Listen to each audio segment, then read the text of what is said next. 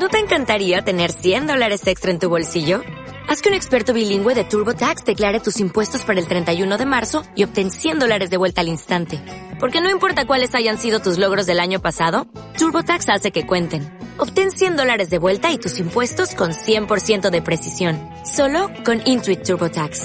Debes declarar para el 31 de marzo. Crédito solo aplicable al costo de la presentación federal con TurboTax Full Service. Oferta sujeta a cambios o cancelación en cualquier momento.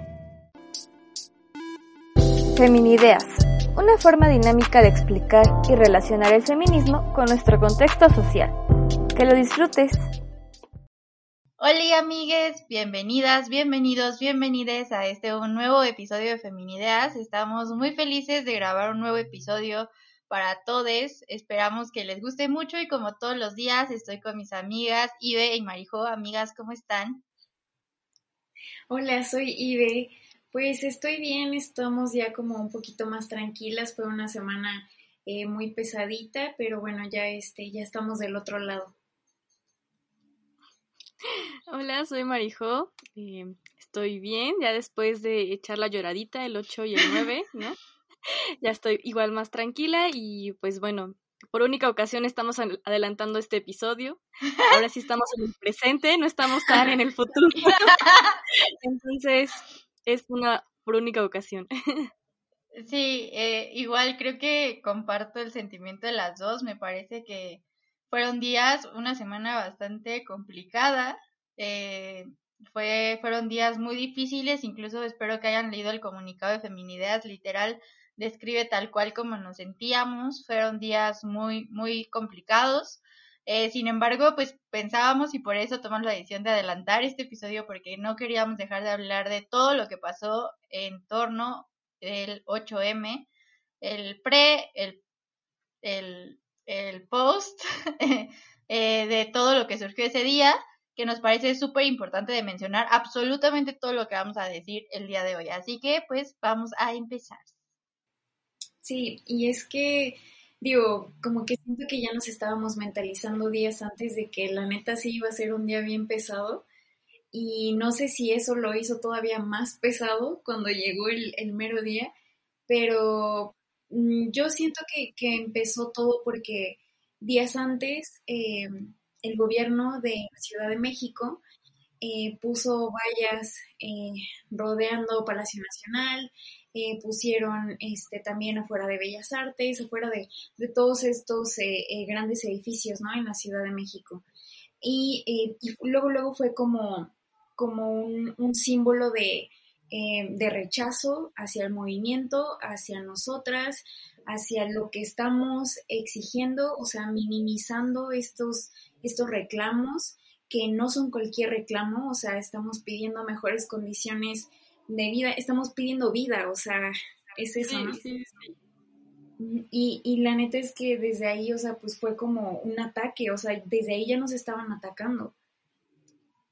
Sí, o sea, fue cerrar por completo la comunicación de, ¿saben qué? No me interesa escucharlas, aquí les pongo mis vallas, no quiero que dañen mis preciosas paredes, qué horror escucharlas, no me interesa. Básicamente es eso, no me interesa, no los voy a escuchar, me vale.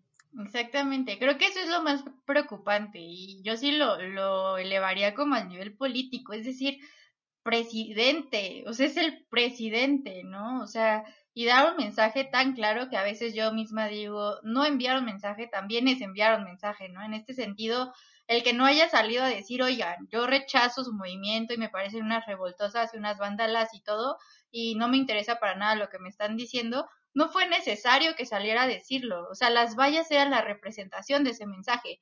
Entonces, aquí sí creo que eh, en este sentido se comunicó mucho más de lo que el gobierno pensaba que iba a comunicar con este tipo de cosas, ¿no? Que en realidad sí creo que, que puso y que fue calentando un poquito el ánimo para el día 8.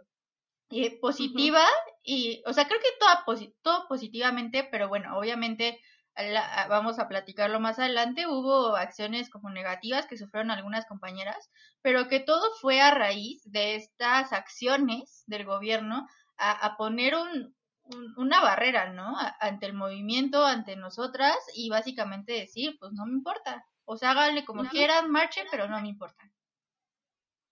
Y pues bueno, ante, ante estas vallas que, que empezó a poner el gobierno, pues muchas compañeras tomaron esta iniciativa de, ok, eh, esto es lo que estás haciendo, bueno, pues entonces vamos a escribir todos los nombres de las víctimas de feminicidio, que literal ahorita que lo estoy diciendo se me está poniendo la, la piel chinita porque, digo, yo no estuve ahí, yo no lo vi en vivo, pero verlo en las fotos y ver todas las vallas llenas, llenas de nombres de víctimas reales de feminicidio, sí fue así como de, híjole, no mames, ¿no? O sea, wow, y eso fue días antes de la marcha. Y un día antes llevaron flores y todo eso, pero convirtieron estas vallas en un, en un memorial. Y, y, la neta es que, híjole, wow, o sea, agradeciendo a, las morras que, que, hicieron todo eso, a las colectivas que se organizaron, porque eh, cambiaron por completo el, significado que, que, estaban, que estaba dando el gobierno. Y que aparte nos ve como, o sea, sigue esta idea de que somos tontas, ¿saben? O sea, de que, ah, pues le voy a poner las vallas y ya no van a hacer nada, porque, no, o sea, como que su cerebro no les va a dar son viejas. y fue de que, boom, lo convertimos en un pizarrón, ¿sabes? o sea, al final anotamos ahí, bueno, anotaron, ¿no? Yo, yo no fui, pero anotaron los nombres de todas las mujeres y que aparte, yo creo que le faltaron vallas porque no fueron todos los nombres, o sea, faltaron muchísimos, muchísimos, muchísimos y bueno, para la próxima a ver que pongan más vallas para que se extienda todo. Claro, y que aparte en este sentido era lo que me refería de, del tono positivo, que las mujeres le dimos, ¿no? A esto, que fue la creatividad inmensa y el inmenso amor y la inmensa sororidad que está adquiriendo el movimiento actualmente para decir, oye, yo me voy, me pusiste las vallas hoy a las 3 de la tarde, pues yo hoy a las 8 de la noche me organizo con mis amigas y vamos a ir a convertir esto en algo totalmente diferente, ¿no? Entonces me parece que es algo bien bonito, digo, eh, es, es, muy doloroso a la vez en, el sentido de por qué tendría que haber tantos nombres? ¿Por qué nos tendría que faltar espacio para escribirlos, saben? Pero también a la vez es como, como reivindicar la lucha diaria que hacemos las mujeres por organizarnos, ¿no? O sea, que podemos convertir eh, lo que sea en algo bien bonito a favor de nosotras, en algo bien significativo y en un símbolo, porque a raíz de esto me gustaría como mencionarles se hizo una convocatoria de eh, cuando se tomó la, la CNDH en el centro de la Ciudad de México y se convirtió en la Ocupa, hubo una convocatoria fuerte para que todos o todas y todas ingresaran a Google Maps y le pusieran sugerir cambio de nombre y hubo tanto esa convocatoria que actualmente si tú buscas la CNDH en la Ciudad de México ya no existe, te aparece como la ocupa, ¿no?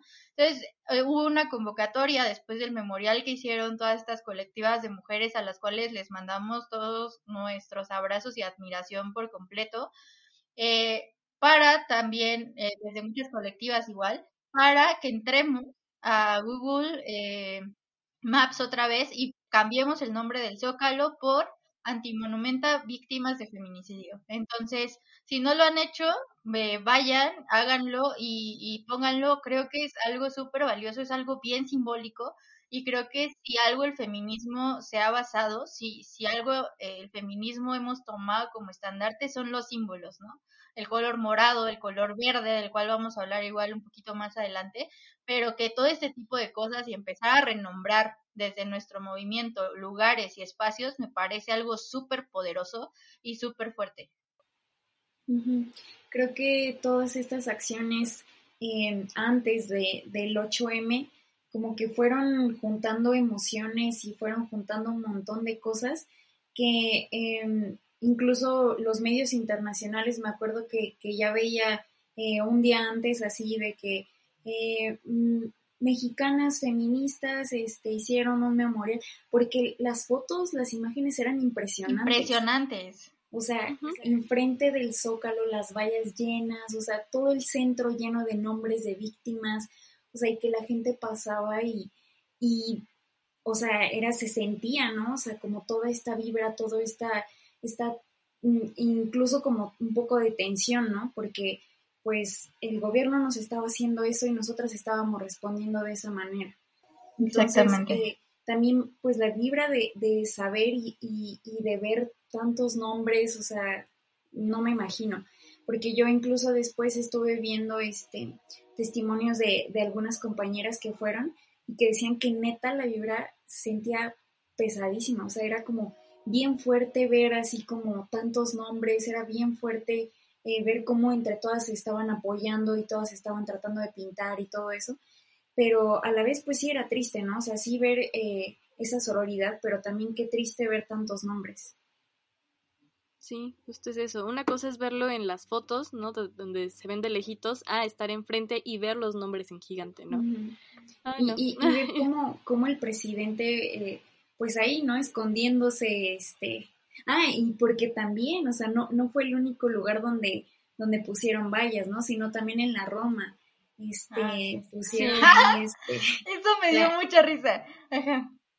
La protección a pues a un violador, ¿no? A un este acusado tiene seis denuncias formales, este, pues de varios delitos sexuales, entonces pues no lo han agarrado, se llama Alex Remer o Roem, no sé cómo se pronuncia su pinche nombre, pero pues ahí estuvieron protegiendo al, al señor y a su familia, entonces pues bueno, ojalá sí nos protegieran a nosotras. Ya sé, o sea, totalmente, otra vez, vuelvo a, a, lo, a lo implícito de los mensajes, ¿no? ¿Qué estás dando a entender cuando tú como gobierno vas y, y, y sí, o sea, sí le prestas la protección a nivel federal a una persona como cualquiera? O sea, aquí estás dando, y, y aparte no es una persona como cualquiera, es un violador que tiene denuncias y que no una, tiene seis tú, tú, ¿qué estás dando a entender? ¿Sabes? Que, que no te importa, que no te importa en lo más absoluto, o sea, en lo absoluto esta problemática, que tampoco estás interesado en escuchar y en resolverla, simplemente en que pues no haya rastro, básicamente, ¿no? Y a mí me daba mucha risa esta parte porque eh, hay un hay un meme que estuvo circulando igual antes del 8M, estos que casi no suceden, de, de un FIFA, que, que dice como de, ay, ¿por qué tienen que rayar los hermosos monumentos de la nación? Pero ¿por qué no van a rayar las casas de los violadores y de los feminicidas, no? Tómala, se hace, sacan, sacan la, las fotos de la casa de este señor y hubo hombres que dijeron como es que eso es vandalismo, daño a propiedad privada, las podrían ah. demandar. Y a ver, o sea, entonces, ¿qué? O sea, era lo que hablábamos en el episodio pasado, ¿no? Lo que, lo que molesta no, no es que hagamos, sino que hagamos algo. O sea, todo lo que hagamos va a estar mal. Y, yo aplaudo muchísimo porque también es visibilizar y también es, a ver, ahí vive un violador y hay que señalarlo, ¿no?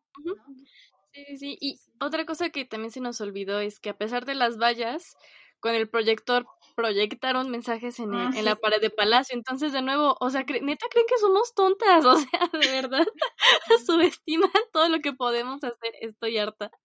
O sea, no tienen la mínima idea de lo que se puede hacer. O sea, yo no juego cuando digo que las mujeres unidas podemos hacer la revolución. O sea, neta, no estoy jugando. Sí, sí. O sea, y creo que esto, este día fue una clara señal de lo creativas que podemos ser pacífica y violentamente, ¿eh? O sea, lo hablo de, de ambos lados. sí, sí.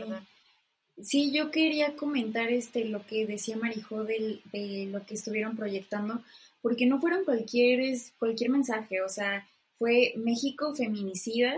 Que en Palacio Nacional. ah, México en Palacio, en Palacio Nacional. Donde vive nuestro aclamado presidente del pueblo y que era justo la portada de, de, muchas noticias internacionales, ¿no? Donde decían esto está pasando en México, las mujeres están organizando y llaman al Estado feminicida. Entonces, sí. pues lo es, ¿no? o sea, no estamos mintiendo. y lo del caso de, de este violador, o sea, eh, el güey puso vallas y como empezaron a pintar y empezaron como a acosar y todo, a acosar según y todo eso, le mandaron ahí las patrullas, ¿no? O sea, ahí... A los granaderos. Ni a nosotras. sí. bueno, no, me estoy adelantando, pero sí, todo, mal. Sí, todo mal, o, sea, todo, todo, todo mal. A nosotras ni un bolillo nos aventaron ahí. Al susto, susto, amigas. Sí, ¿no? Una coquita para que no nos desmayaran. Una coca y una torta, por lo menos. Nada, nada. Pero bueno, antes de pasar a justo el día, también otra cosa muy importante que sucedió fueron los colores que se utilizaron este año, ¿no? Que se empezó como una iniciativa debido a todos los comentarios transfóbicos que han estado surgiendo por parte de otras colectivas, principalmente en Guadalajara, donde se buscaba que fuera totalmente separatista y que incluso, digo, ya, ya no investigué más, pero era literal nada, nada, nada de, de hombres, ¿no? Porque fue separatista, y no sé si eso incluía también a los familiares, y como ya hemos dicho, los familiares tienen que estar Sí. De ahí que este año se utilizara o se agregara el rosa, ¿no? Hay que recordar que los colores no son de nadie, no nos pertenecen, son como un símbolo, pero todas las personas son libres de usarlos. Y este año fueron el morado, porque ya contamos en nuestro bello capítulo del 8M por qué se utiliza el morado. El verde se tomó o se presta o se utilizó Simboliza. por. Ajá, por el eh, verde de las compas argentinas, por el aborto legal, y esta vez se utilizó el rosa, que no es la primera vez que se utiliza el rosa como alianza con la comunidad trans, porque en otras marchas ya me ha tocado de si, ¿cómo es? Ah, porta un pañuelo rosa para señalar que eres aliada y que pues no vas a, a agredir a esta compañera. Y de ahí que se agregara otra vez el rosa. Porque por ahí vi, no, no, ya, bueno, ya, ya que por ¿Cuál ahí vi que estaban gaslighteando, o sea, creo que es gaslighting, de que no, es que el rosa este año se utilizó porque es de las víctimas de Ah, de feminicidio de Ciudad. Juárez, y yo así de, no, o sea, no, y tampoco de, es que se robaron el rosa, y es de, no, tampoco, porque el rosa no es, no nos pertenece, es de muchas, o sea, depende del contexto, ¿no? Por ejemplo, con los judíos utilizaban el rosa para tacharlos de que eran, aparte de judíos, eran de la comunidad LGBT, o que eran gays o eran lesbianas. Entonces el rosa en diferentes contextos se ha utilizado, no nos pertenece, no le pertenece a nadie. Ma- menos el morado, el morado sí es súper feminista. Sí, sí, ¿no? Este, Creo que es el como, morado sí. como la bandera, ¿no? O sea, y eso tiene tres siglos, entonces igual. Eh, me parece súper importante porque existieron varias mujeres que se unieron a este, eh, pues sí, a esta iniciativa que menciona Marijo. Eh, en realidad eh, es un debate bastante largo, el cual no nos vamos a meter, no nos vamos tampoco a... a- a- pues sí, sería un episodio larguísimo, no, no terminaríamos. Entonces, pues solo es como el comentario, también fue algo súper importante porque creo que fue fue uno de los primeros años que, que se empezó como a unificar o yo veí o yo vi muchos eh, perfiles de, de amigas eh, con, con estos Sí. colores, ¿no? Entonces me parece que fue el primer año que se empezó a visibilizar esta, esta especie de bandera, entonces nos parecía algo súper importante de de mencionarlo también. mencionar. Como dice Naye, no vamos a entrar en debate porque este es nuestro noticiero, ¿no? Es el noticiero del 8M, por eso estamos adelantando. Y pues aquí cerramos, pasamos a qué pasó Al- el día del 8M. Ajá, Exactamente. ahí, ahí cerramos. Sí, sí. Pues bueno, llegó un lunes, 8 de marzo 2021, y la verdad es que creo que esta, eh, fue un día tan poderoso que desde la madrugada, desde una noche anterior, como que por lo menos yo ya me sentía así como, o sea, literal yo estaba temblando. Antes de eso, sí me gustaría como preguntarles cómo vivieron ustedes, o sea, personalmente en emociones ese día. O sea, ya pasaremos a hablar como de las manifestaciones y de todo, ¿no? Pero qué, o sea, creo que a veces los, los seguidores que tenemos, hombres, no dimensionan lo fuerte que es este día y por eso tampoco se hacía como tanto caso a, no me felicites, güey, o sea, no tenemos nada que celebrar. Sin embargo, siento que a veces es mucho porque no dimensionan todo lo que estamos sintiendo o todo lo que sentimos ese día. Entonces, a mí sí me gustaría preguntarles, para compartirlo, obviamente, si quieren, con, con nuestros seguidores, principalmente hombres, y dimensionen un poquito todos estos sentimientos a flor de piel que sentimos, tanto el 8 como el 9, ¿no? Porque no fue algo de un día, fue, nos duró creo que los dos completos. Como ya lo he mencionado en otros capítulos, el, el 8 de marzo fue en, la madrugada, como en- a la una de la mañana, eh, asesinaron a mi amiga Nadia. Entonces, em, apenas es el primer año, entonces sí es un, un día muy difícil. Fue un día muy difícil desde la madrugada. Me acuerdo que, que ya nos estábamos escribiendo todos mis compañeros de la escuela y, y mis amigas y ya estábamos así como de, oigan, ustedes también se sienten raros, oigan, ustedes también este, se sienten así y así. Y pues sí, la verdad es que ya nos sentíamos como súper, súper mal, este, ya todo se sentía como con una carga emocional muy fuerte, pero pues bueno, este, empezó el día y todo eso y, y empezamos a recordarla, ¿no? Porque justo nos enteramos de su asesinato eh, desde la madrugada.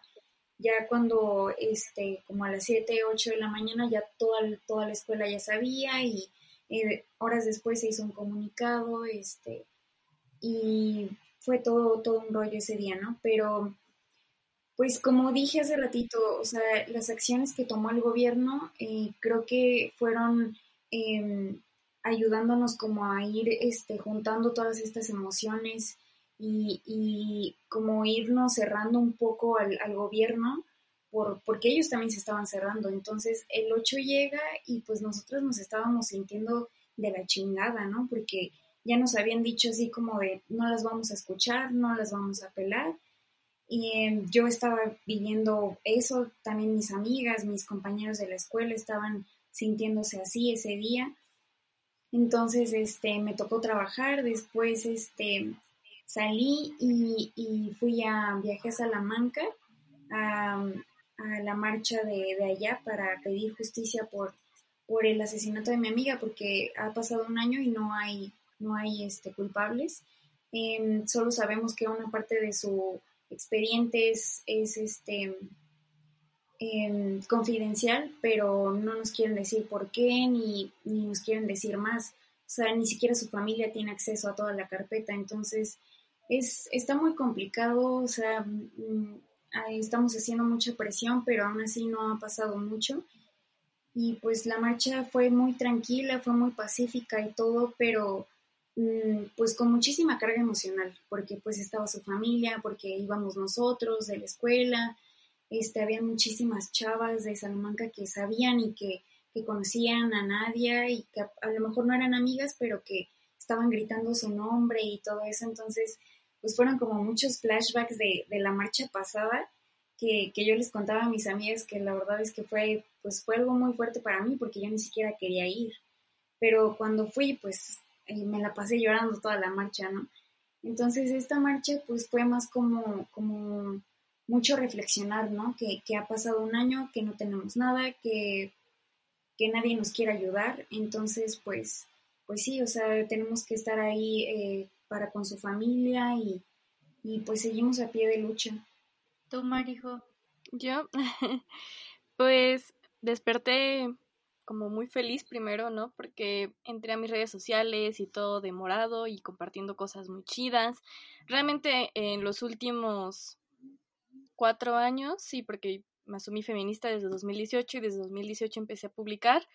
Siempre era, eh, casi no había publicaciones este día o había mucho de burlas y así, y este año fue completamente diferente, un buen de publicaciones súper chidas, no vi ningún comentario de algún vato diciendo felicidades o algo así. Eh, este año no borré a nadie de mi Facebook, entonces fue un gran año, o sea, todo iba muy bien hasta que hicimos el live de feminicidios y de ahí ya, o sea, ya sentí el ambiente, su o sea, yo ya no podía, me tomé la foto para Feminideas y de verdad mi cara se ve así cansadísima y súper, o sea, no, me veo terrible de que me veo muy, muy cansada y ya de ahí puse la canción, eh, no, o sea, ya después de, de hacer el live sí me sentí muy, muy mal, o sea, muy, muy cansada.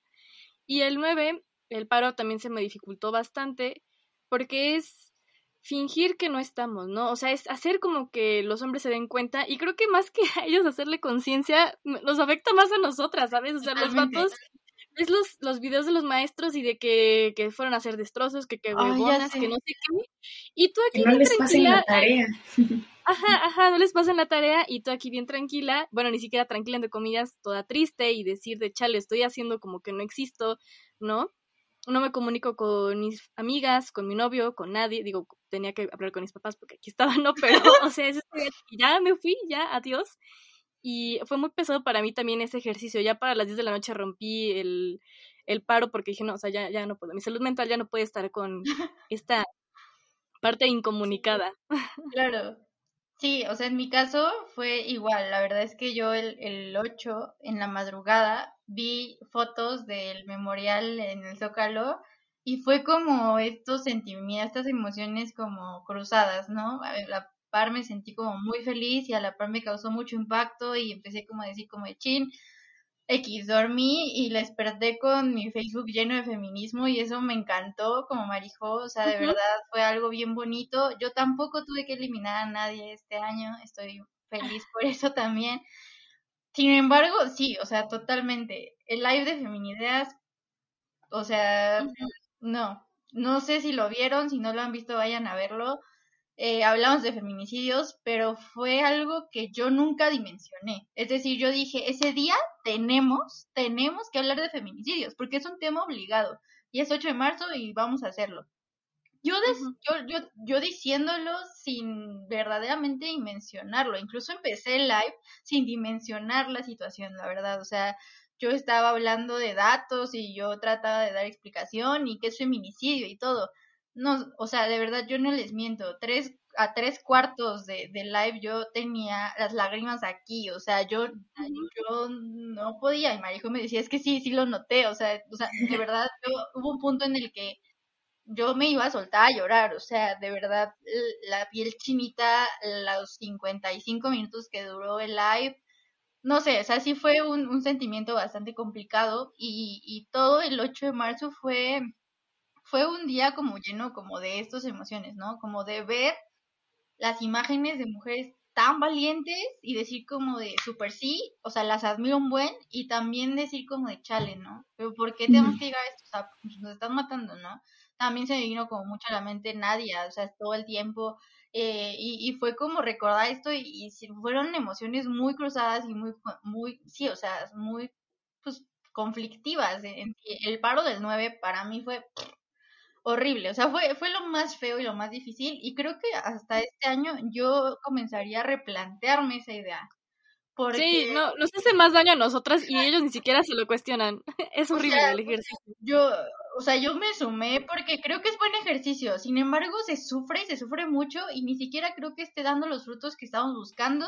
En el sentido de, se hace un día después de las manifestaciones donde justo Ibe fue la que nos abrió los ojos y nos dijo, ¿saben qué amiga? Yo ya no puedo. Tengo que empezar a publicar cosas porque están pasando muchas cosas y no podemos sostener este paro. Y, y fue hasta ese momento en donde dije, ahí sí. O sea, neta, yo tenía aquí todo, detenciones, desaparecidas, represión, todo el 9 guardado y tratando de fingir, porque hasta mi papá vino y me dijo como de, oye, hoy no bajaste en todo el día. Y yo, pues que estoy en paro. Y me dijo, pero pues que también estás en paro de comer o algo así. No, pero me tienes que ver lo menos posible, ¿no? O sea, ese era el punto. Incluso yo hasta en mi casa lo traté de hacer. Yo me quedé encerrada en mi cuarto, o sea, lo, lo que más pude y eso me... En huelga de hambre. Lo, sí. volaba la mente, o sea, totalmente como dice mi, como dice Marigo, mi salud mental estaba al borde de un colapso de crisis de ansiedad y todo horrible. Perdón, y vas. Es que quería mencionar que a quienes no vieron el, el, live que hicieron mis amigas el lunes, vayan a verlo, está en nuestro Instagram, está ahí guardado, está, está muy chido. Yo no quise participar por obvias razones, porque pues para mí sí es muy difícil hablar de ese tema, este, pero ellas lo hicieron y yo lo vi hasta el, hasta el día 9 y sí les agradezco muchísimo que, que mencionaran a Nadia, este, todo lo que dijeron al final eh, pero sí las noté como ya este, pues muy, muy emotivas. Fue difícil, fue muy difícil, de verdad. Yo no lo dimensioné nunca, nunca, nunca lo dimensioné. Y, y, es que no es fácil, y menos hablar de eso con, con un público, ¿no? O sea, que, que está ahí. O sea, tal vez no, no eran muchas personas todavía, pero sí eran personas que estaban escuchando lo que mis amigas estaban diciendo y que era un tema bien complicado en un día bien complicado para nosotras, entonces pues la mitad... Y que aparte tuvimos más audiencia que el primero, o sea que desde un principio hubieron muchas más personas conectadas y eso a la vez es bueno, ¿no? Porque creo que en el live se dijeron cosas valiosas, se dijeron cosas que nos hacen reflexionar y está bien, pero como tú dices, es, es, es diferente hablar entre nosotras tres, probablemente de feminicidios, y hablar, eh, eh, pues igual viéndonos tal vez solo Marijo y yo, pero sabiendo que hay 10 personas escuchándote, ¿no? Y que probablemente no te puedes soltar a llorar como lo, lo haríamos aquí, eh, con gran apertura, porque ya nos tenemos confianza, porque allá tienes que, pues es algo como un poco más formal académico, diría yo, ¿no? O sea, que tampoco es la intención como hacerlo como totalmente formal, porque el punto es conectar con ustedes, pero, o sea, sí fue muy difícil, o sea, y creo que a lo que yo iba con esta pregunta era transmitirles a todos, principalmente a los hombres, que de verdad ese día, híjole, yo, yo dudo que haya una mujer que disfrute el 8 de marzo. O sea, dudo, dudo, dudo que haya una mujer que neta diga, güey, es mi día favorito del año. O sea, no. Lo sufrimos mucho. Creo que las únicas que sí lo pasan bien, pues son las señoras, ¿no? O bueno, ya mujeres más grandes, porque pues es cuando les daban flores, les daban el día o les daban cositas, porque la luz más bella del universo. Pero creo que ya no, estas generaciones ya no, o sea, ya el 8M es un día pesadísimo, pero neta pesadísimo. Me la pasé toda ahí, muriendo lentamente. Muy mal, mal. Sí, yo, este, yo quería contar una perspectiva masculina. Este, ustedes cuando hicieron el live, eh, mi, mi, amigo, eh, mi mejor amigo Luis Fernando Segoviano, él este, las estaba viendo y em, pues todos íbamos juntos en el mismo salón con, con, Nadia, ¿no? Entonces él también era, era su amigo y este, él se aventó el, el live. Y me acuerdo que, que ayer o antes estábamos platicando de eso, estaba contando que pues que sí, que la verdad este, pues eh, a partir del de, asesinato de Nadia, pues él ha aprendido muchísimo, ha, tenido que reflexionar casi casi que, que, a fuerzas, porque pues cambió por completo su perspectiva, ¿no? De, de cómo veía el feminismo. Me acuerdo que, que antes debatíamos muchísimo, hace como eh, dos años debatíamos muchísimo sobre la iconoclasia en, en las manifestaciones y todo eso, y ahorita él está así de, o sea, hagan lo que tengan que hacer. Y, y él eh, participó en la marcha de, de Nadia el, el, lunes y me acuerdo que nos decía así de, no manchen, están cañonas. O sea, de verdad se siente una vibra tan cañona, o sea, no puedo creer que esté viviendo esto con ustedes. O sea, él estaba súper sorprendido de vivir una marcha este, feminista, ¿no? Porque las morras se organizan, o sea, se saben organizar y, y las consignas y las cartulinas y y tú te pasas por acá y los familiares de las víctimas hasta enfrente y vatos hasta atrás y al final se va a decir algo, ¿no? Y se va a hacer un altar. Entonces, sí es, es muy diferente em, la perspectiva que tenemos nosotras a, cómo, cómo, nos ven ellos, ¿no? Y, y cómo, cómo puede cambiar una perspectiva a partir de que vives tan de cerca un caso como, como el que vivimos en Nadia, ¿no? Eh, que, que, como decía, a la fuerza te hace cambiar por completo tu, tu visión.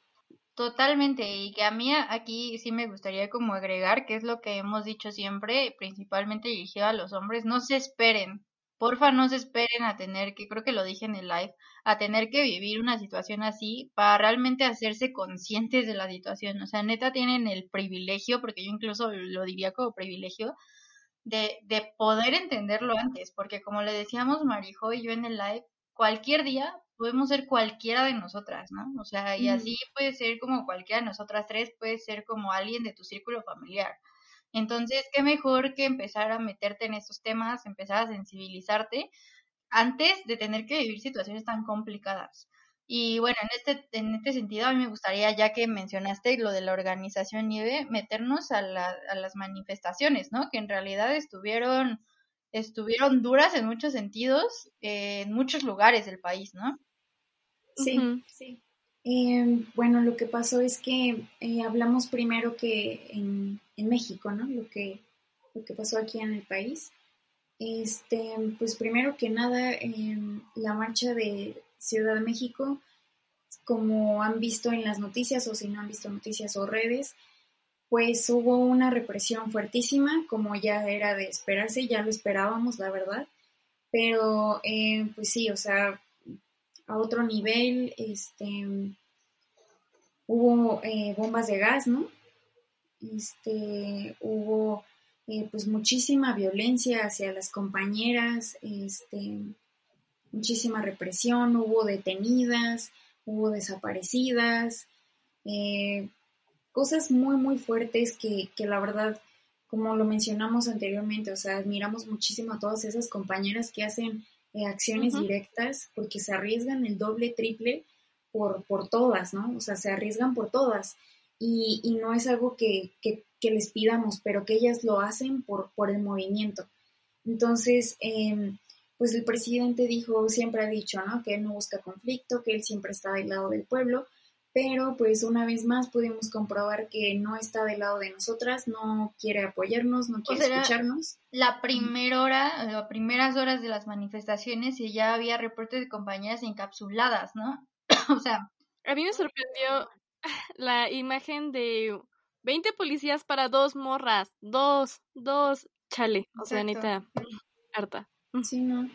Y, y, es esto, ¿no? O sea, cómo se empieza este acoso desde que ellas van en el trayecto a la marcha, ¿no? O sea, cómo las empiezan a ubicar desde que van en el metro, desde que van en el transporte público, les empiezan a tomar fotos y todo esto. Y, y cómo en las marchas, y no nada más en, en, en la CDMX, ¿no? Sino en, en, en, toda la República, empiezan a acosarte los policías y a preguntarte quién, quién está organizando esto, quién convocó a esto, justo como para ver a quién se van a llevar después.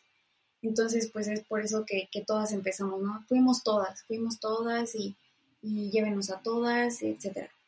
Pero la neta, o sea, no es fácil. No es fácil porque no estás, no estás haciendo algo que, que, que vaya en contra de, de los derechos de las demás personas. O sea, te estás manifestando porque hay muchísimas injusticias hacia nosotras, hay muchísima represión.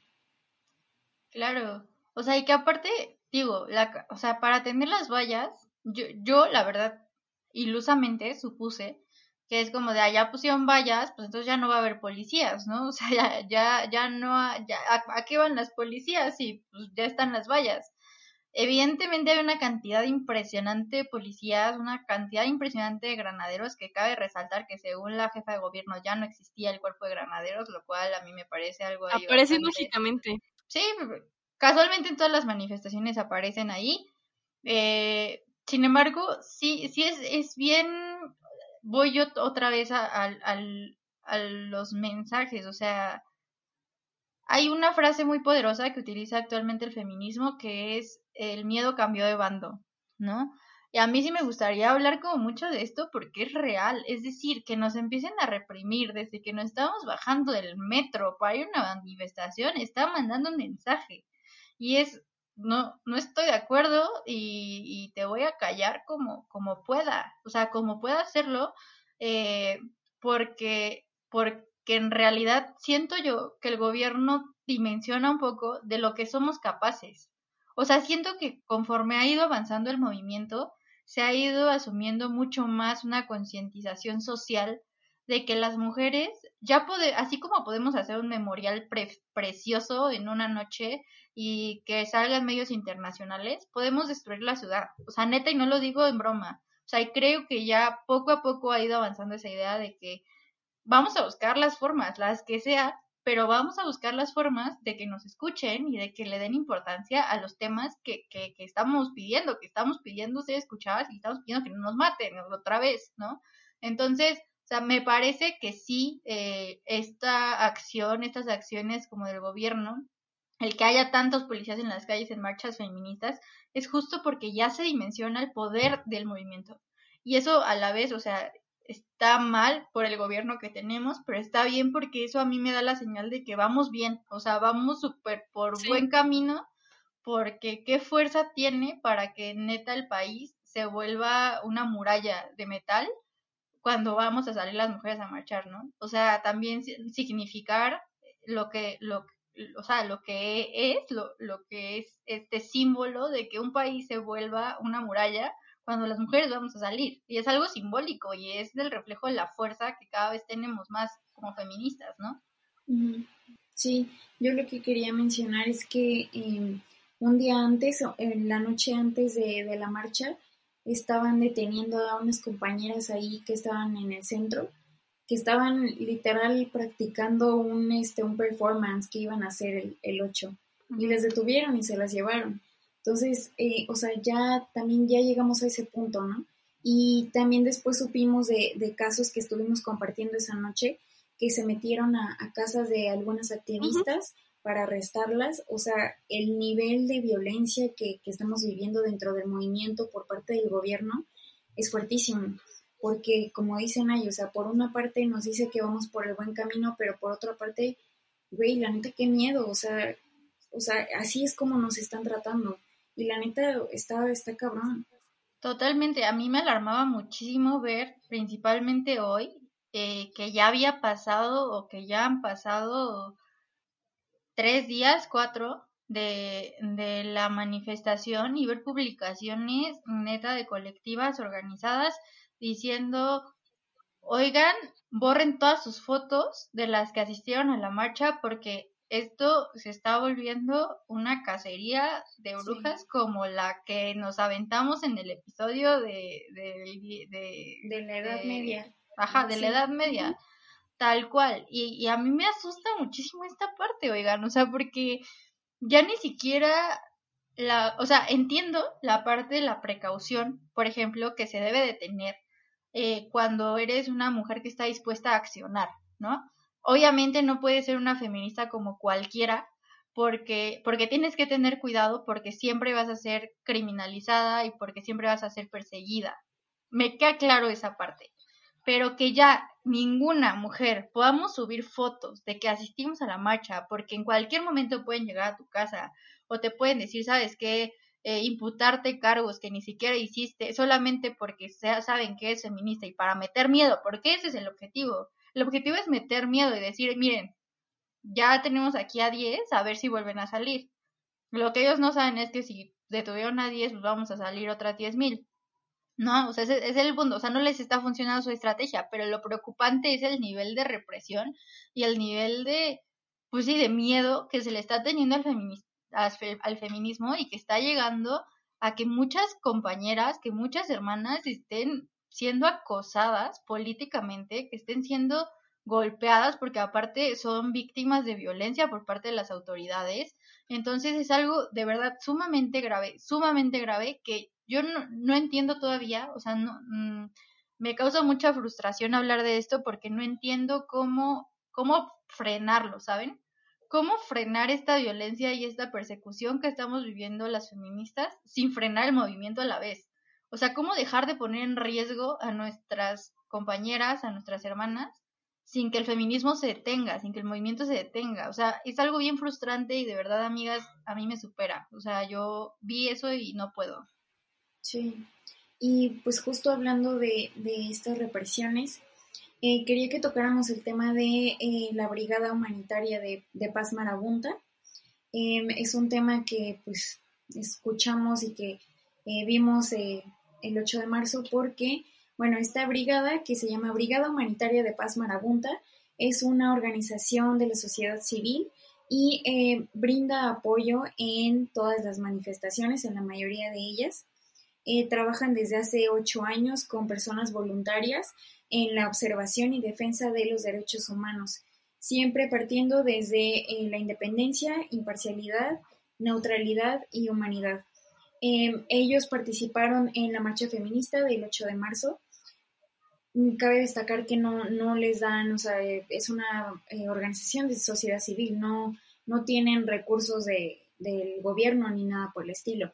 Entonces ellos apoyaban eh, literal pepto bismol, coca, o sea, vinagre para curar a las personas que se estaban, que estaban tirando, que estaban hiriendo, o sea, y sufrieron de agresiones muy, muy fuertes las, las chavas que, que estaban eh, dentro de la brigada cuidando a las compañeras.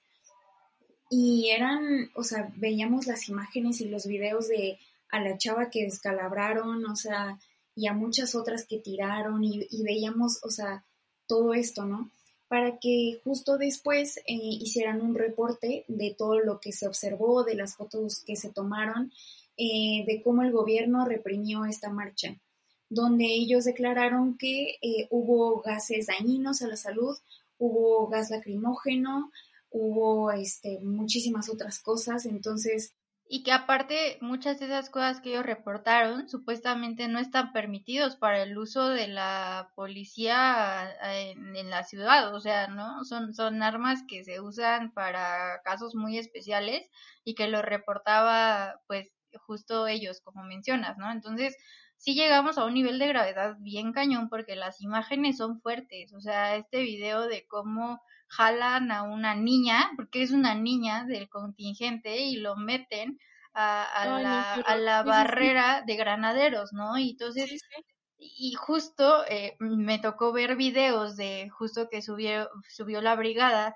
cuando sucede esto, que jalan a la niña y la meten al, a la valla de, de granaderos, y es cuando las feministas literal se vuelven locas porque es como de, oye, mi hermana, mi amiga está allá adentro y yo no me voy a quedar aquí parada cruzada de brazos diciendo, oye, por favor, regrésamela, porque aparte ya estábamos viendo que la estaban golpeando, que la estaban tratando de la peor forma, y es cuando se empieza a usar todo, vallas, todo lo que se encuentra para poder, eh, incluso les intentaron quitar los escudos a las granaderas, granaderas y granaderos, porque también había hombres eh, ahí, eh, para poder, pero todo el, fin era que, que sacara a la compañía de ese lugar, ¿no? Y me parece que horas más tarde, incluso en la noche, seguía circulando la información de que no sabían dónde estaba la compañera.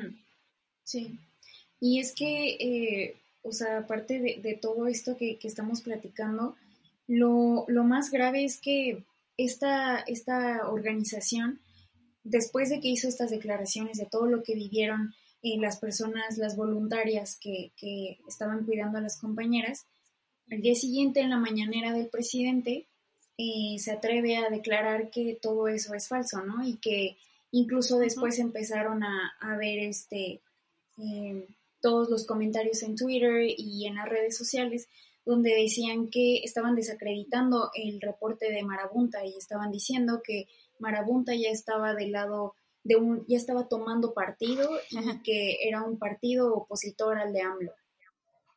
Y que eso, señor presidente, si se lo pasan, por favor, es gaslighting. O sea, nos estaba gaslighteando cañón. Los videos estaban ahí, o sea, están todas las pruebas y decir que eso no sucedió es un nivel de manipulación y gaslighting increíble, de verdad, de verdad. Es decir, no, es que están locas, eso nunca pasó cuando estás viendo los videos.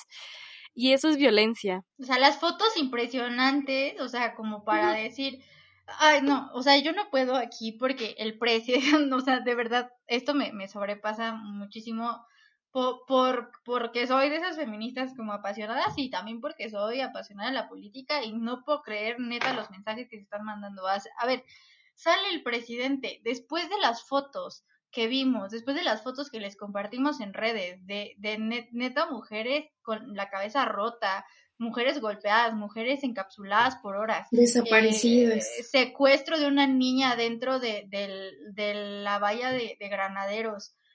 Y que el presidente salga en la mañana y diga como de, la verdad es que yo, yo creo que los policías se portaron bastante bien. Pues esas fueron sus palabras, estas son sus palabras. Yo creo que se portaron bastante bien. Eh, pues no hubo represión, nosotros dijimos que nunca íbamos a actuar así. A ver, o sea, justo es como dice Marijo, hasta qué punto tenemos que llegar para que neta dejemos de, o más bien rompamos esta burbujita, más bien el señor presidente, ¿cuál señor presidente? Andrés Manuel López Obrador se dé cuenta que, que, que él vive en una burbuja que no es la realidad. O sea, que había fotos, que esta brigada había documentado por, por video todo, todo, todo, todo, o sea, no, no había fotomontaje, no había nada en tiempo real, estaban transmitiendo en vivo, o sea, de verdad es increíble que sigan o tratando, primero, de deslegitimar el movimiento y segundo, de, de, de, tirarnos a locas, justo esto, ¿no? De decir como de, pues todo lo que están diciendo, pues no importa porque nunca pasó y si pasó, pues no importa, ¿no? A la vez. O sea, o sea Sí. Y, y se me hace un tema bien, bien triste y bien complicado, extremadamente grave, porque el gaslighting que te hace tu novio o tu pareja o quien sea es una cosa, ¿no? Pero cuando te lo hace un representante de Estado, o sea, alguien que tiene la obligación de garantizar tus derechos, híjole, sí es así como, wow, ¿no? O sea, ok, chingón, ¿no? Pues, ¿qué me puedo esperar de mis parejas o o de alguien más. Totalmente, o sea, es una violencia estructural que, que creo que por eso estoy preocupada, amiga, o sea, porque digo, podemos probablemente intentar concientizar a, las personas de nuestro alrededor.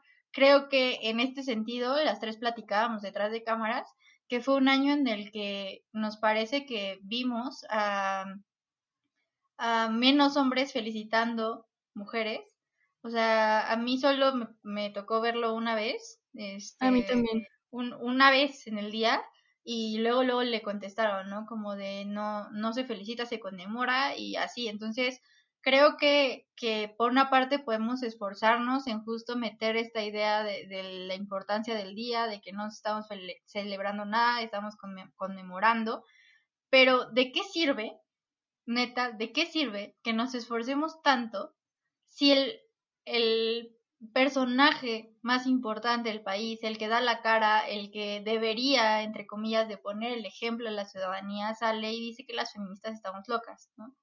Que nos están pagando. Ojalá, yo no he recibido ningún pago, ojalá pronto llegue. por favor. Sí, ni torta ni refresco, ¿eh?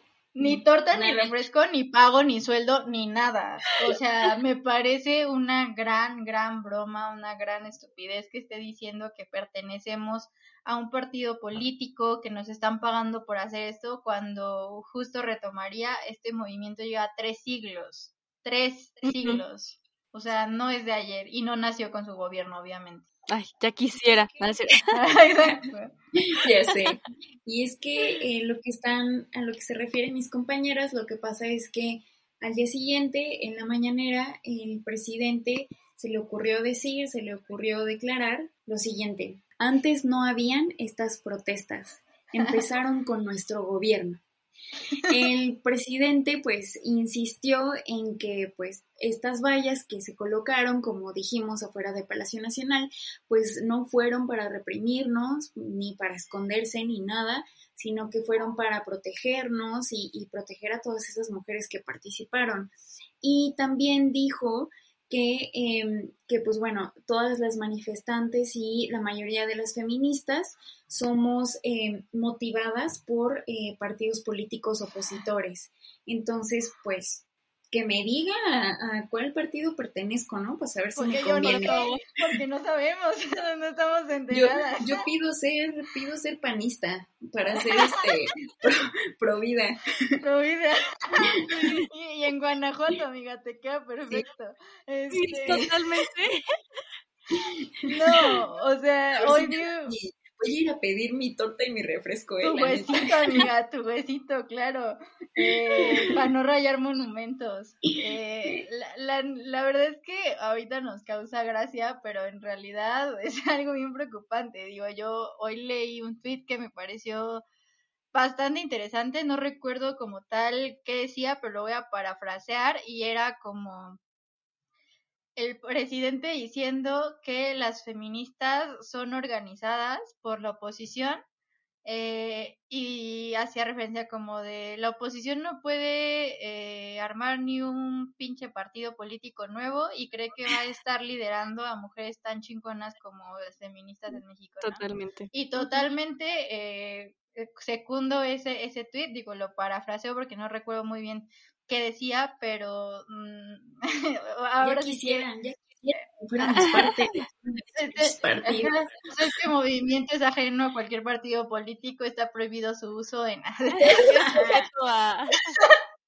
eh, eh, o sea, de verdad dejen, o de que el presidente estaría muy cool que deje de, de deslegitimar el movimiento. Eh, la verdad es que está muy feo, está muy feo porque yo al principio, cuando iban a hacer las votaciones, no sé si ustedes recuerdan, eh, se hablaba mucho de la esposa del presidente, se hablaba mucho de, es, va a ser la primer aliada mujer, eh, porque tiene quién sabe cuántas maestrías y quién sabe cuántos doctorados y quién sabe qué tanto estudio y libros y no sé qué, y ciencias sociales y es historiadora y todo. Y se aplaudía mucho y se tenía mucha fe en esa parte, ¿no?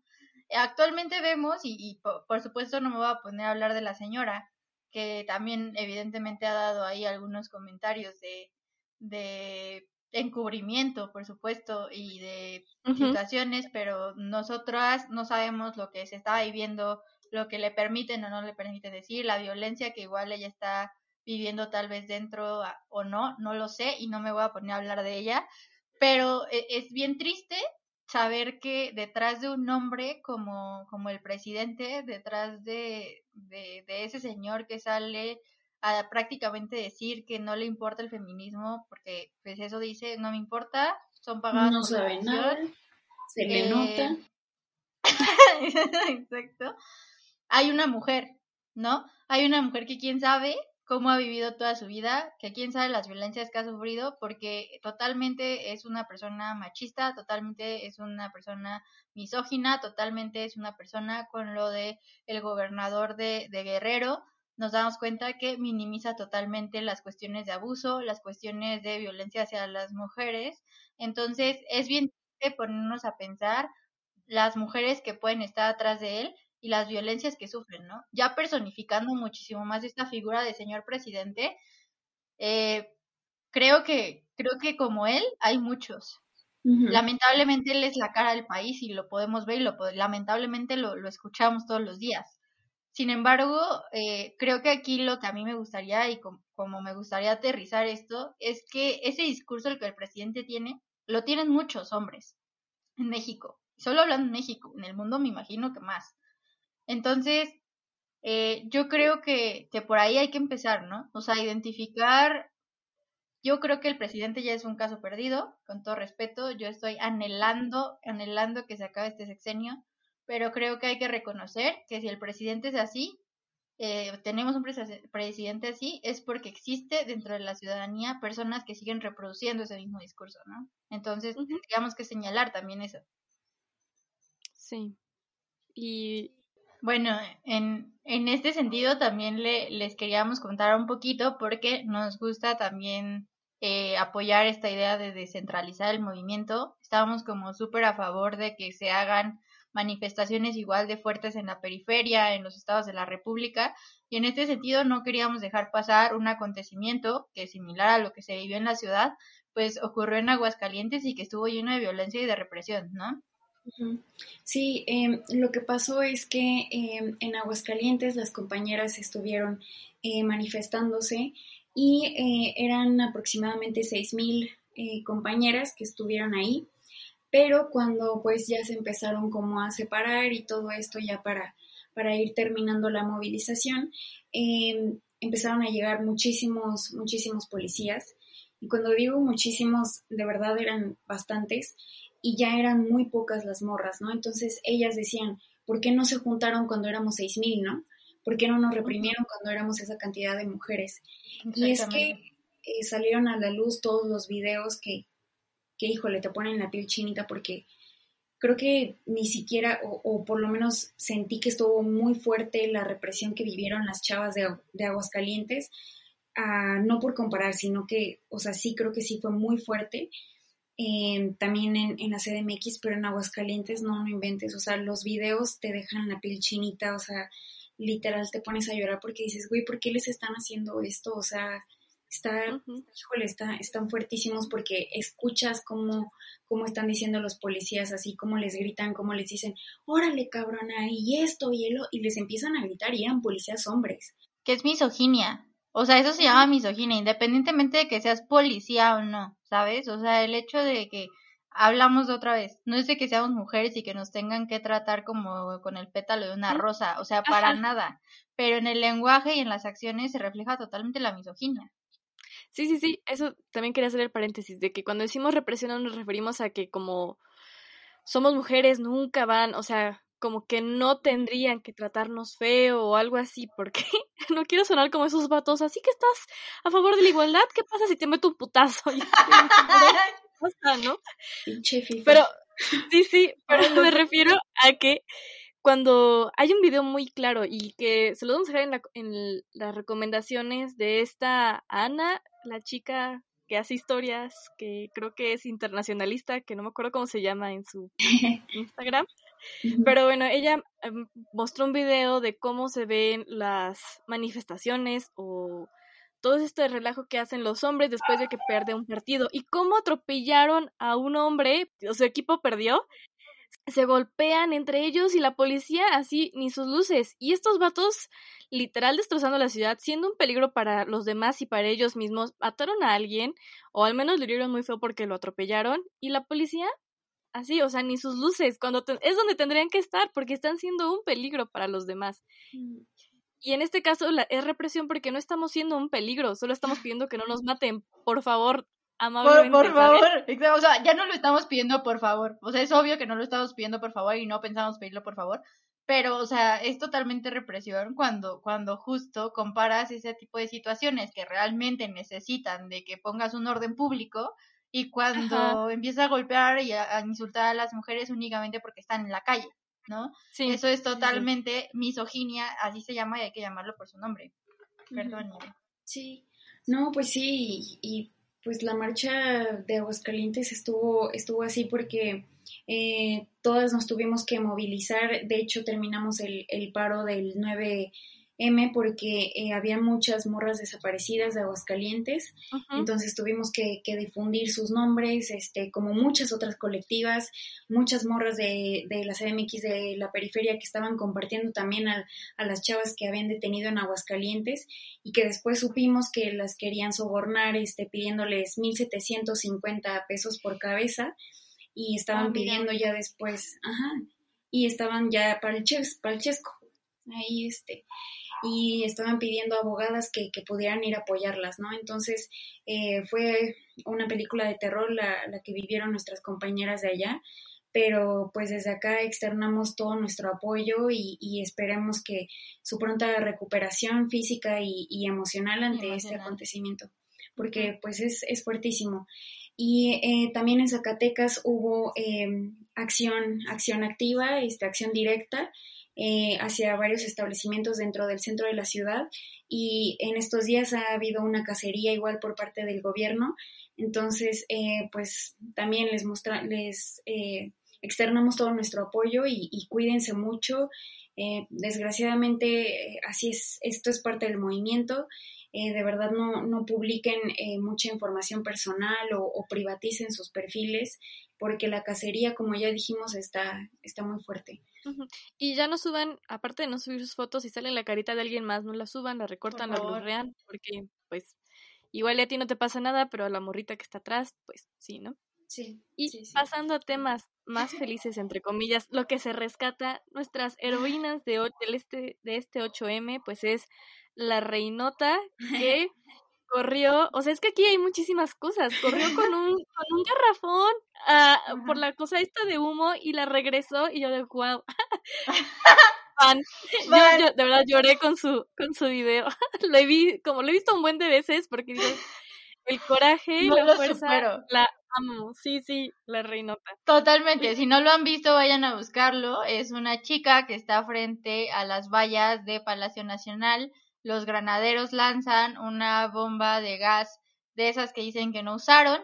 Eh, ella corre, eh, la agarra y se las lanza de regreso, ¿no? Eh, pero digo, creo que aquí lo rescatable es la valentía que, que se tiene para hacer ese tipo de acciones Con, con, un garrafón cargando que aparte eso hago la aclaración, es mucho de lo que se burlan de las mujeres, como de el, TikTok, por favor, que subió Ibe, en donde dicen como, a ver, carga tres garrafones juntos, o sea, y que lo... Ajá, o sea, los FIFAs se, se agarran mucho de eso de los garrafones, pues ahí estuvo la, la prueba de que somos totalmente invencibles, entonces de verdad súper fans de ella y es una imagen que creo que vamos a tener por mucho tiempo eh, para, para recordar, ¿no? Otras, otras chicas que también se rifaron muchísimo fueron las de satélite, porque no sé si ubican que en satélite está por circuito ingeniero, circuito pintores y circuito no sé qué, ¿no? pues, poetas, pues ellos les, ellas le cambiaron a circuito ingeniera, circuito pintoras y la gente estaba cerradísima por una letra y yo amándolo, amando todo esto, las favoritas de satélite. Qué, chido. Y pues sí, o sea, em, el 8M y, todos estos, este movimiento eh, nos está dando mujeres bien chingonas, mujeres estandartes y otra mujer estandarte que, admiramos muchísimo es eh, Astrid. Ella tiene 19 años. Em, ella salió a las calles de su comunidad en Oteapan, Veracruz. Decidió eh, marchar sola por, por, esa comunidad porque no había una convocatoria para, para la marcha. Entonces ella decidió hacer un cartel, salir. Su cartel decía juntas, libres y sin miedo y abajo decía la fecha, 8 de marzo de 2021. Y pues, híjole, Em, fue solo ella dentro de esa eh, mini marcha, pero esta pequeña, o sea, podemos decir pequeña acción, marcó un, precedente, un antecedente en esa comunidad como la primer marcha feminista en esa comunidad, Exacto. lo cual es extremadamente importante, o sea, porque qué pinche orgullo que una morrita de 19 años esté haciendo algo así, wow, ¿no? O sea, te, te, da como una inspiración bien cabrona de decir, sí se están haciendo grandes cosas, sí vamos O sea, yo vi su foto y neta, ese día yo quería ponerme a llorar y decía como... Sí, otra vez. Otra vez. Ese día yo veía cosas y yo quería llorar por todo porque de verdad, de, verdad creo que eh, si bien creo, estoy casi segura que fue uno de los años más complicados para, para el movimiento, por, por este presidente, por, por la pandemia, por la cantidad de violencia, por la represión. O sea, creo que fue un, 8 de marzo muy difícil eh, comparándolo con, anteriores. Creo que fue un, un, o sea, también fue una apertura de ojos para nosotras de están ocurriendo cosas bien chidas con esto eh, y ni un paso para atrás, ¿no? O sea, si esa morrita de 19 años pudo salir a marchar sola, o sea, nosotras, ¿qué podemos hacer juntas? Ese es el punto, ¿no? O sea, ¿qué podemos, qué no podemos hacer juntas? Entonces, para mí sí, sí fue como estos sentimientos encontrados de, de qué fea situación estamos viviendo, o sea, neta, qué fea situación en muchos aspectos, pero qué chido lo que se está logrando en el movimiento, qué chido que cada vez tengamos más alcance, qué chido que más eh, niñas, más jóvenes vayan revitalizando, que se dice así, ¿no? El movimiento y vayan aportando esta valentía que a veces solo tienes esa edad, ¿no? A veces ahorita nosotras podríamos decir como de, ay, no, qué oso. Qué miedo. O qué miedo, ¿sabes? Sí. O sea, es que tiene 19 años. Yo a los 19 años seguía pensando cosas bien horribles sobre mujeres y ella ahí marchando y dice, wow. Totalmente, totalmente. Es que sí quería mencionar lo que ella declaró eh, cuando la, eh, la contactaron los medios y eh, todo esto, ella dijo, ahora sé que hay más niñas y mujeres en mi pueblo que sé que me acompañarán en la siguiente marcha. Pedimos respeto para las mujeres y niñas de México. Y así será, Astrid. Muchas gracias por, por esto. Eh, híjole, no marchaste sola, marchaste con muchas compañeras y que, como tú dices, el próximo año y los siguientes, gracias a ti, van a marchar muchísimas niñas y mujeres más. Y por último, eh, queríamos mencionar a, a Allison. Em, ella es otra, eh, otra chica, otro estandarte para nosotras. Ella tiene 17 años. Em, es originaria de Naucalpan, Estado de México, pero em, fue muy, se dio a conocer muchísimo su caso en estos días porque el 8 de marzo ella eh, llevó a su puesto de, papitas y chicharrones ahí en el centro, justo por Bellas Artes, eh, llevó a su puesto una cartulina donde decía justicia para Nayeli Solano y fue en Naucalpan feminicida. Este, ella estaba dando a conocer el caso de, su mamá. Su mamá Nayeli, eh, Nayeli Solano, a quien asesinó su padrastro la asesinó hace 15 días. Entonces, eh, Allison quedó huérfana junto con su eh, pequeño hermano. Entonces, eh, ellos dos están pidiendo justicia por su mamá. Entonces, ella decía, justo cuando la estaban entrevistando, que no podía marchar con las demás compañeras en el Zócalo y todo eso, porque tenía que, que este, trabajar para, para mantenerse a ella misma y a su hermano. Entonces, con su cartel, pues ella estaba apoyando al movimiento y estaba exigiendo justicia para, para su mamá. Ella levantó la denuncia y todo, pero pues como sabemos el, el sistema eh, penal en México pues no es muy eficiente, entonces eh, desde su espacio estaba pidiendo justicia para su mamá. Entonces pues no está sola y, y también vamos a, a, seguir dándole seguimiento a su caso y, y muchas otras colectivas más para para que se pueda eh, obtener justicia para Nayeli Solano. Totalmente. Y ahora sí, antes de que se nos acabe el tiempo, no quiero dejar de mencionar una de las acciones que a mí más me sorprende porque eh, que más admiro por el riesgo que corre y fue el hackeo a las redes sociales de, del partido de Morena. Eh, subieron, yo estoy muy emocionada por esto, debo confesarles, esto yo lo vi y quería llorar también con eso de la felicidad.